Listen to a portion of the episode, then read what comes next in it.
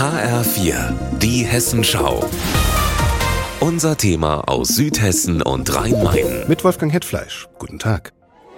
Auf den ersten Blick ist die Kreisrealschule in Gelnhausen eine Schule wie jede andere.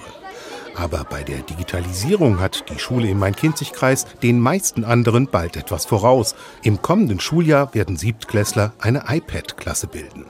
Allen Schülerinnen und Schülern wird kostenlos ein Tablet gestellt, auch dem zwölfjährigen Max.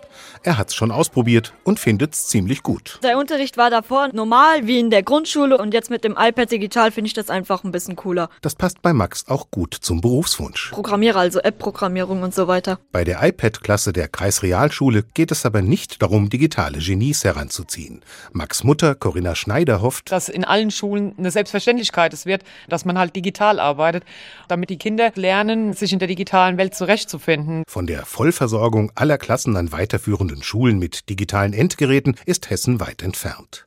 Vielerorts springen Eltern und Fördervereine in die Bresche, notgedrungen. Die Tablets fallen nicht unter die sogenannte Lernmittelfreiheit, müssen also nicht kostenlos gestellt werden. Schulelternbeiräte aus 21 Städten und Kreisen haben das jüngst in einem offenen Brief an Hessens Kultusminister Alexander Lorz scharf kritisiert. Auch Frederik Zinn findet, das Land müsse was tun.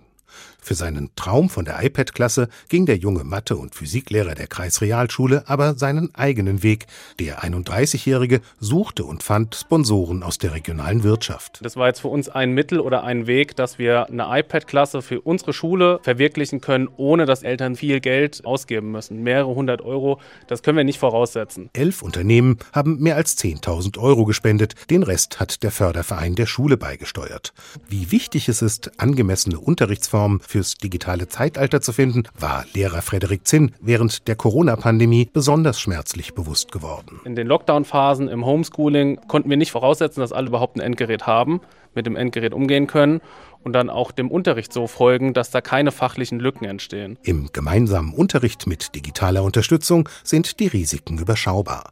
Die Vorzüge hingegen liegen auf der Hand, auch für Max. Das ist jetzt mit dem iPad einfacher dass man einfach keine Bücher mehr mitschleppen muss. Wolfgang Hetfleisch, Gelnhausen.